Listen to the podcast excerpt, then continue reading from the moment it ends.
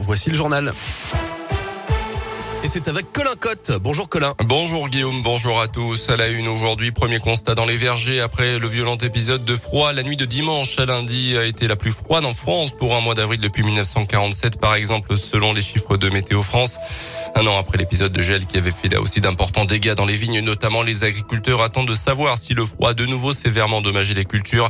Michael Mazno gère une exploitation agricole dans la région. Nos cultures étaient déjà bien avancées au mois de mars plutôt chaud, avec des fruits qui commencent à se former pour les espèces les plus précoces, les abricots. Derrière, les poires cerises euh, étaient en fleurs et les pommes allaient commencer de fleurir. Donc après ce froid, ben, on voit quelques fruits gelés.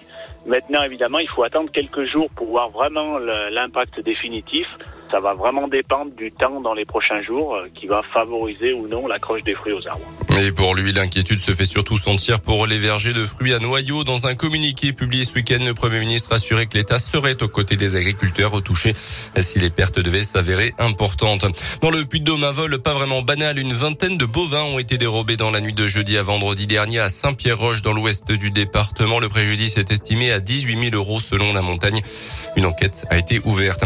Dans la région, il a accusé du meurtre d'une postière de 41 ans dans l'un en 2008. Mamadou Diallo a finalement été acquitté hier soir par les assises de Bourg-en-Bresse. Les jurés n'ont pas suivi les réquisitions du parquet qui demandait 30 ans de réclusion.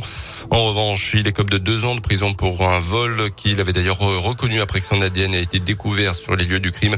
Cette affaire du meurtre reste donc un mystère alors que l'autre suspect dans ce dossier, l'ancien acteur et espoir du cinéma français Gérald Thomasin, accusé avant de disparaître à l'été 2019, avait été mis hors de cause en 2020 et avait bénéficié d'un non-lieu. Dans le reste de l'actualité également, les suites du scandale Orpea, près de 80 plaintes de familles de résidents ont été déposées devant le parquet de Nanterre, notamment pour mise en danger de la vie d'autrui et homicide involontaire. Le groupe privé de maisons de retraite accusé dans un livre enquête de privilégier la rentabilité financière au bien-être et à la santé des résidents. Un coup dur pour la marque Ferrero. À deux semaines de Pâques, des centaines de tonnes de chocolat Kinder fabriqués en Belgique sont rappelés en France.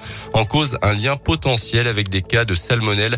Le groupe précise qu'aucun produit n'a été testé positif euh, chez nous, mais plutôt au Royaume-Uni où une soixantaine de cas au total ont été euh, recensés. Dans la lutte contre le changement climatique, c'est maintenant ou jamais dans un nouveau rapport. Hier, les experts de l'ONU euh, sur le climat estiment que la décennie à venir sera cruciale. Ils appellent à réduire drastiquement nos émissions de gaz à effet de serre. On termine avec les sports et du basket. 27e journée de Pro. Ce soir, la Jave se déplace à Tours à partir de 20h. Et puis, il y a du foot ce soir, quart de finale allée de la Ligue des Champions. Deux matchs au programme. Manchester City, Atlético de Madrid et Benfica Lisbonne, Liverpool. 9h03 dans ce